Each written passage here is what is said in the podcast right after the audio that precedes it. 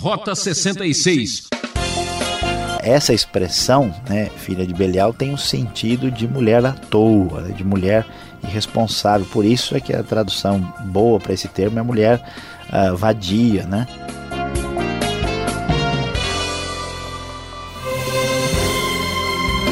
Com exclusividade para você, Rota 66, a Estrada da Vitória, o caminho do milagre eu sou Beltrão trazendo mais um programa de estudo das Sagradas Escrituras. Hoje vamos começar uma longa jornada no primeiro livro de Samuel. O professor Luiz Saião vai contar um dos momentos mais significativos da história humana. Essa primeira aula traz o assunto: A esperança está na mãe. É o capítulo 1 do primeiro livro de Samuel.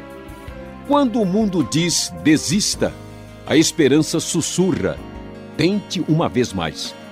Convido você agora a acompanhar mais essa série e descobrir com a gente que o impossível é para Deus.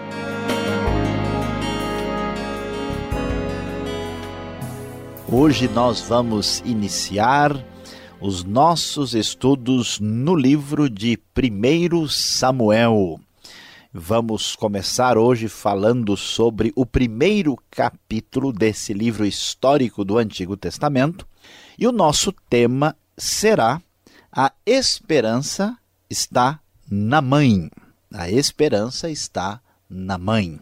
Como nós uh, pudemos observar ah, acabamos de estudar os livros de Juízes e Ruth e vimos uma situação de muita dificuldade, muitos problemas, um verdadeiro caos no Israel anterior à monarquia, quando governantes tribais tomavam conta do país, da nação, ainda envolvida com a presença dos cananeus que viviam ali na terra que hoje é o Estado de Israel. E quando vamos chegar ao primeiro livro de Samuel, a pergunta que se levanta de maneira muito clara para nós é qual é a esperança que haverá para essa nação? Quando é que as coisas irão melhorar o que acontecerá, o que Deus fará para trazer esperança para o futuro desta nação que se encontra em dificuldade. Lendo o texto da NVI, começa a, a, o texto sagrado a falar a respeito de um homem chamado Eucana, que vivia lá nos montes de Efraim. E o texto diz na NVI que ele tinha duas mulheres, uma se chamava Ana e outra Penina. Penina tinha filhos, mas Ana não tinha nenhum filho. Todos os anos, esse homem, o Eucana, subia de sua cidade a Siló para adorar e sacrificar ao Senhor dos Exércitos. Lá, Ofni e Finéias, os dois filhos de Eli, eram sacerdotes do Senhor. No dia em que Eucana oferecia sacrifícios, dava porções à sua mulher Penina e a todos os filhos e filhas dela. Mas a Ana dava uma porção dupla, porque a amava, apesar de que o Senhor a tinha deixado estéril. E porque o Senhor a tinha deixado estéril, sua rival a provocava continuamente a fim de irritá-la. Isso acontecia ano após ano. Sempre que Ana subia à casa do Senhor, sua rival a provocava e ela chorava e não comia. Eucana, seu marido, lhe perguntava: Ana, por que você está chorando? Por que não come? Por que está triste? Será que eu não sou melhor para você do que dez filhos? Então, observe o drama que aparece aqui. É muito interessante porque a mente do leitor que acompanha o texto sagrado, que leu Juízes, que leu Ruth, é voltada para o futuro da nação, o que vai acontecer com essa nação que não tem direcionamento, que não tem um governante fixo, que não sabe o que será do seu futuro, que está em grandes dificuldades. Vamos até observar que na Bíblia hebraica, o livro de Juízes termina naqueles textos assim difíceis de digerir, de 17 a 21, e ele começa diretamente com o primeiro livro de Samuel. Então, qual é a expectativa? O que, que nós esperaríamos do texto? Talvez que surgisse aqui um grande profeta, um grande guerreiro, um rei maravilhoso, um profeta de Deus com uma mensagem extraordinária, mas não. Para a surpresa de todos, de repente surge a figura de Eucana, que tem duas mulheres, uma delas, Ana, que está triste e chorando, sendo provocada pela sua rival porque ela não tem filhos. Como é que isso vai aparecer aqui? Parece uma coisa fora de propósito. No entanto, vamos ver que a esperança que Deus tem para o seu povo vai acontecer por meio da sua ação extraordinária, por meio de uma mulher estéril que se tornará mãe. O texto vai nos mostrar como Deus mais uma vez mostrará o seu poder e mostrará que as coisas não dependem do poder humano, mas sim da intervenção divina, porque em vez de aparecer uma pessoa extraordinária, um grande homem e profeta de Deus, surge uma mulher estéril pedindo filhos. E o texto da NVI prossegue e diz: Certa vez, quando terminou de comer e beber em Siló, Estando o sacerdote Eli sentado numa cadeira junto à entrada do santuário do Senhor, Ana se levantou e, com a alma amargurada, chorou muito e orou ao Senhor. E fez um voto, dizendo: Ó oh, Senhor dos exércitos, se tu deres atenção à humilhação de tua serva, te lembrares de mim e não te esqueceres de tua serva, mas lhe deres um filho, então eu o dedicarei ao Senhor por todos os dias de sua vida, e o seu cabelo e a sua barba nunca serão cortados. Vemos que Ana, no seu grande desespero, faz aí a promessa a Deus de dedicar Samuel ao seu futuro filhinho, como nós vemos no nome do próprio livro, como um nazireu dedicado ao Senhor. E enquanto ela continuava a orar diante do Senhor, ele observava sua boca, como Ana orava silenciosamente, seus lábios se mexiam, mas não se ouvia sua voz. Então ele pensou que ela estivesse embriagada. Ele disse: Até quando você continuará embriagada, abandone o vinho. Ana respondeu: Não se trata disso, meu senhor. Sou uma mulher muito angustiada. Não bebi vinho nem bebida fermentada. Eu estava derramando minha alma diante do Senhor. Não julgues tua serva uma mulher vadia. Estou orando aqui até agora por causa de minha grande angústia e tristeza. Ele respondeu: Vá em paz, e que o Deus de Israel lhe conceda o que você pediu. Ela disse: Espero que sejas benevolente para com tua serva. Então ela seguiu o seu caminho, comeu e seu rosto já não estava mais abatido. Na manhã seguinte, eles se levantaram e adoraram o Senhor, então voltaram para casa em Ramá. Eucana teve relações com sua mulher, Ana, e o Senhor se lembrou dela. Assim, Ana engravidou e no devido tempo deu à luz um filho e deu-lhe o nome de Samuel, dizendo: Eu o pedi ao Senhor. Como nós já estamos observando em grande parte daquilo que já estudamos no Antigo Testamento, Deus mostra que a ele pertence o poder e que ele é o redentor da história.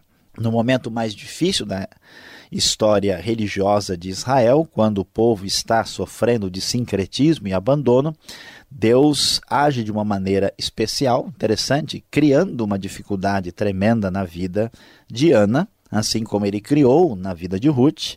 Ana então busca ao Senhor, se humilha e faz um pedido. Deus ah, lhe dá um filho de maneira extraordinária e esse filho vai ser absolutamente dedicado ao Senhor. A esperança da nação de Israel, a esperança que vai preparar o início de uma monarquia em Israel, é uma esperança que surge de uma simples mãe que fora uma mulher estéril. E o texto da NVI prossegue dizendo: Quando no ano seguinte Elcana subiu com toda a família para oferecer o sacrifício anual ao Senhor e para cumprir o seu voto, Ana não foi e disse a seu marido: Depois que o menino for desmamado, eu o levarei e o apresentarei ao Senhor, e ele morará ali para sempre. Disse Eucana, seu marido: Faça o que lhe parecer melhor. Fique aqui até desmamá-lo, que o Senhor apenas confirme a palavra dele. Então ela ficou em casa e criou seu filho até que o desmamou. Depois de desmamá-lo, levou o menino ainda pequeno à casa do Senhor em Siló, com um novilho de três anos de idade, uma roupa de farinha e uma vasilha de couro cheia de vinho. Eles sacrificaram o novilho e levaram o menino a Eli. E ela lhe disse: Meu senhor, juro por tua vida que eu sou a mulher que esteve aqui ao teu lado orando ao Senhor. Era este menino que eu pedi, o Senhor concedeu meu pedido. Por isso, agora eu o dedico ao Senhor. Por toda a sua vida será dedicado ao Senhor. E ali adorou o Senhor. Ana fora muito abençoada por Deus, de uma maneira muito especial. Esta mulher, que vai ser uma das grandes mães do Antigo Testamento, mostra que a sua atitude para com Deus é absolutamente exemplar e absolutamente correta. É interessante observar que as coisas aqui são muito especiais. Por exemplo, observamos que Ana, para cuidar do seu pequeno Samuel, decide não ir ao santuário numa determinada ocasião. O texto diz que eles estavam oferecendo o sacrifício anual, tinham que ir até Siló. Ana deu prioridade para o nenê pequeno, e isso de modo algum ofende a Deus. Quem não cuida da sua família não tem como ser um bom cristão dentro da comunidade da fé. E é interessante que Ana diz que não vai e fala com seu marido, e o seu marido a trata muito bem. Ele considera o seu pedido e não trata com uma atitude de desrespeito à sua própria mulher pela sua decisão. E ela, veja só, uma mulher estéril que espera por um filho, que ora por ele. Ana sabe que os nossos filhos pertencem a Deus. E é interessante que, ao chegar o momento certo, depois de desmamado, fico imaginando o coração de mãe que deve ter sentido muito isso esta mulher vai e entrega o filho ao Senhor conforme havia prometido. Você pode imaginar Ana voltando, depois de ter deixado o pequeno Samuel, talvez com seus quatro anos de idade, lá no santuário de Siló. Então, o que vamos descobrir aqui é que Deus age de maneira especial e extraordinária na vida de pessoas comuns. A grande esperança para o futuro da nação está na figura de uma simples mãe. Isso não é extraordinário? Não é maravilhoso? Que Deus abençoe o nosso coração.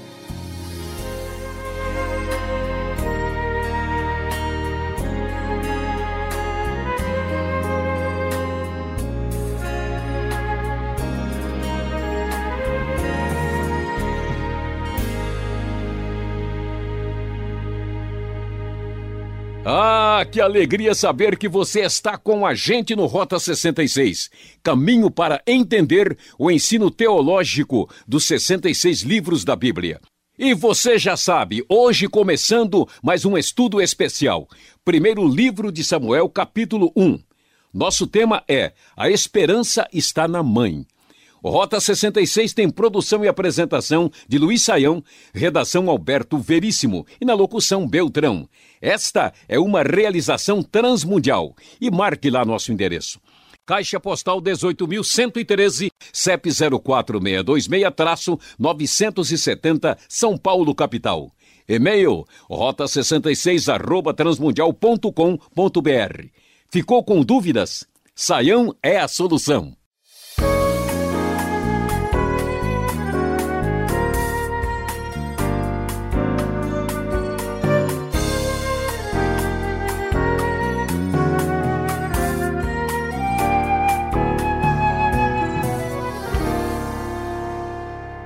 Começamos agora na segunda parte do programa e vamos com as perguntas ao professor Luiz Saião. A esperança está na mãe é o tema desse estudo de hoje no primeiro livro de Samuel. Professor Saião, quem que escreveu este livro de Samuel? E ainda temos dois, o primeiro livro e o segundo livro. Foram assim montados? Pois é, pastor Alberto, nós não temos o nome do autor, não há nenhum registro, nada que nos permita saber, mas sabemos que os dois livros faziam parte de uma certa, de uma, de uma unidade completa, né? Uh, alguns estudiosos acreditam que o livro teria sido redigido aí já no período da monarquia, né? Porque o livro vai terminar já na época monárquica, ah, e então aí no, na fase inicial da monarquia de Israel, mas não é seguro. O que é interessante observar também ah, que os livros de Samuel ah, e de Reis e também ah, o próprio livro de Josué e Juiz, eles têm uma certa afinidade literária teológica com o livro de Deuteronômio. Por isso, alguns estudiosos chamaram essa, essa maneira de contar a história de história deuteronomista. Pode ser apenas uma questão de natureza de enfoque teológico. Né? Alguns estudiosos até sugerem que o livro teria tido uma redação uh, posterior por causa desse tipo de enfoque teológico que fala tanto da centralidade do templo, né? Mas ainda uh, temos uma situação em aberto, em mistério aí, não temos os detalhes, né, sobre o livro. Sabemos que Samuel viveu aí por volta do ano 1100 a.C., né? Uh, mas uh, os outros detalhes ainda Uh, quem sabe mais para o futuro nós venhamos a ter informações mais detalhadas. Tá certo. Ah, você até menciona agora que há uma centralidade aí no, no culto, no templo, mas o primeiro capítulo menciona Siló como o lugar central de adoração. Que lugar é esse aí? Pois é, uh, Siló é um dos principais centros de adoração antes de termos o templo uh, central de Jerusalém construído por Davi.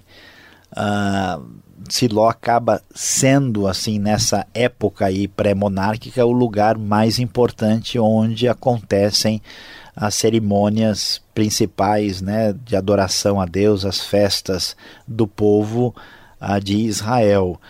Uh, e nós não temos assim certeza, mas tudo indica que o que temos em Siló é o tabernáculo, né? E pela descrição que aparece aí no versículo 9, parece que há uma ampliação né, dessa uh, situação aí uh, ligado ao, ao, ao tabernáculo, a este local principal que antecipa o templo. Para os estudiosos assim menos é, conservadores, eles acham que essas referências indicam já alguma coisa ligada com o templo, mas a ideia que o texto dá é de um santuário, não de um templo definitivo, não pelo menos não, não parece que seja possível fazer uma ligação direta com o que nós vemos aqui com o templo lá de Jerusalém. Então é, é o caminho né, da fé de Israel na direção de uma centralização de culto em torno do Deus único. Se o tabernáculo era, um, era uma armação é, que podia ser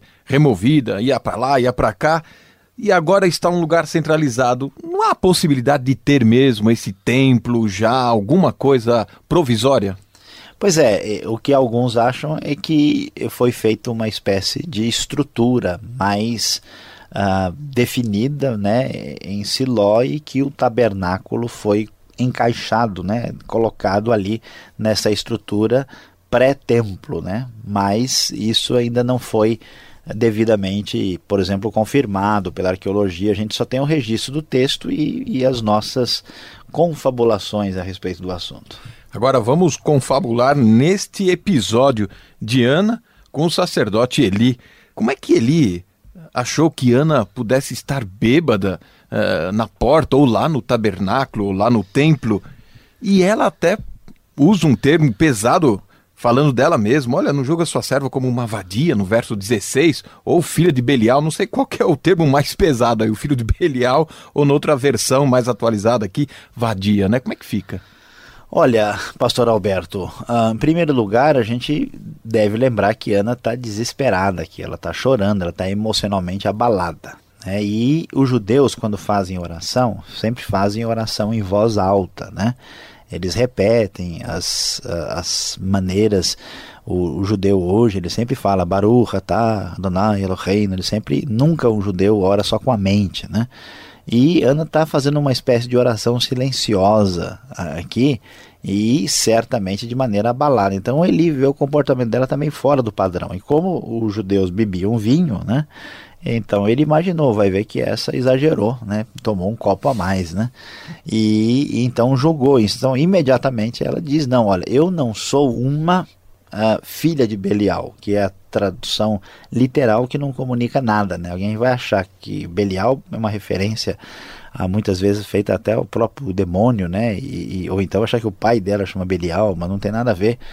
Essa expressão, né, filha de Belial, tem um sentido de mulher à toa, né, de mulher irresponsável. Por isso é que a tradução boa para esse termo é mulher uh, vadia, né? Uh, então ela diz, olha, eu não sou, né, uma mulher Uh, sem moral, sem caráter, que encheu a cara e entrou aqui sem saber o que está fazendo. Não, ela se defende né, para evitar uh, uma percepção incorreta da realidade. Né? É isso que nós vamos encontrar aqui. Muito bem. Agora, esse texto que mostra uh, Ana, Elcana, não favorece, e ainda a Penina, não, não favorece aqui a, a, bigamia, não é um negócio assim que já nos nossos tempos, aí chegando já na monarquia, não é um negócio que é meio pesado?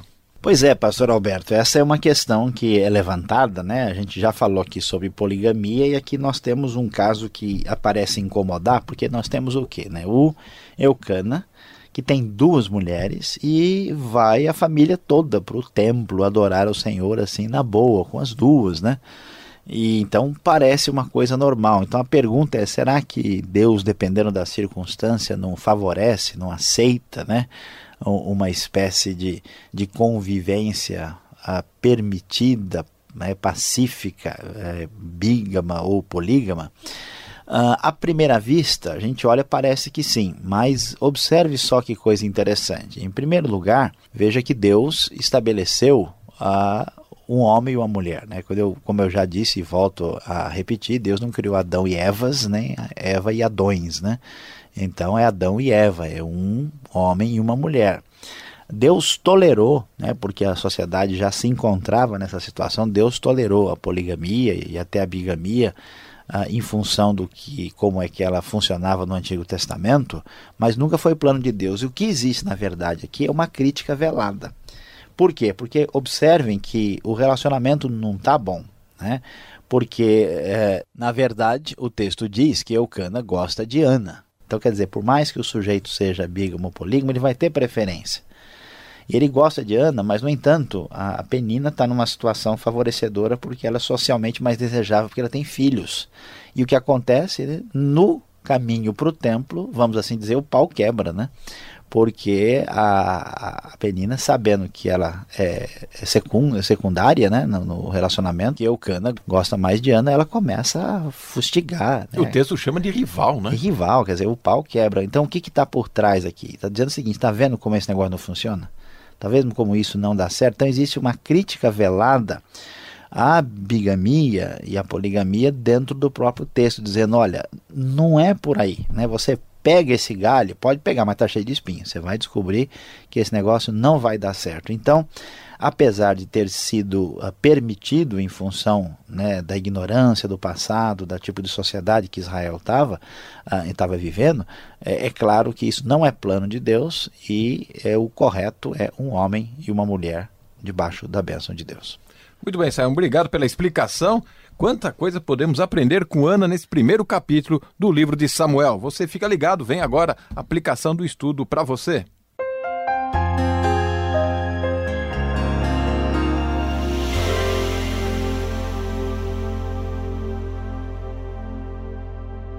Hoje, aqui no Rota 66, nós começamos a estudar o primeiro livro de Samuel. E você acompanhou conosco aqui a nossa abordagem ao primeiro capítulo, quando falamos sobre o tema A Esperança está na Mãe. Avaliamos o texto aqui na nova versão internacional da Bíblia e chegamos à grande lição do dia de hoje. Qual é a grande verdade para ficar firme no seu coração? A grande bênção vem de coisas simples. Vamos ver qual é o cenário aqui novamente. O povo está perdido, sem direção, há uma confusão geral nos dias do juiz, está se esperando que alguém venha surgir como um grande líder para fazer diferença, um profeta, um homem de Deus, um anjo, alguma coisa celestial, e quem aparece lá? Ana. Ana, a mulher estéril que ora desesperadamente pedindo a bênção de Deus, e é através dessa mãe abençoada é que nasce Samuel, o último juiz, o homem sábio que faz a transição para a monarquia. Veja só, de uma moça estéril, casada, simples que se torna mãe, vem a grande bênção. Assim é também na sua vida. Não despreze pessoas simples não despreze as coisas simples, porque a grande bênção muitas vezes vem de coisas muito simples. O programa Rota 66 de hoje termina aqui. E agradecemos a Paulo Batista que esteve na mesa de som. Você é nosso convidado. Sintonize essa emissora nesse mesmo horário. E acesse o site transmundial.com.br e aquele forte abraço do Beltrão.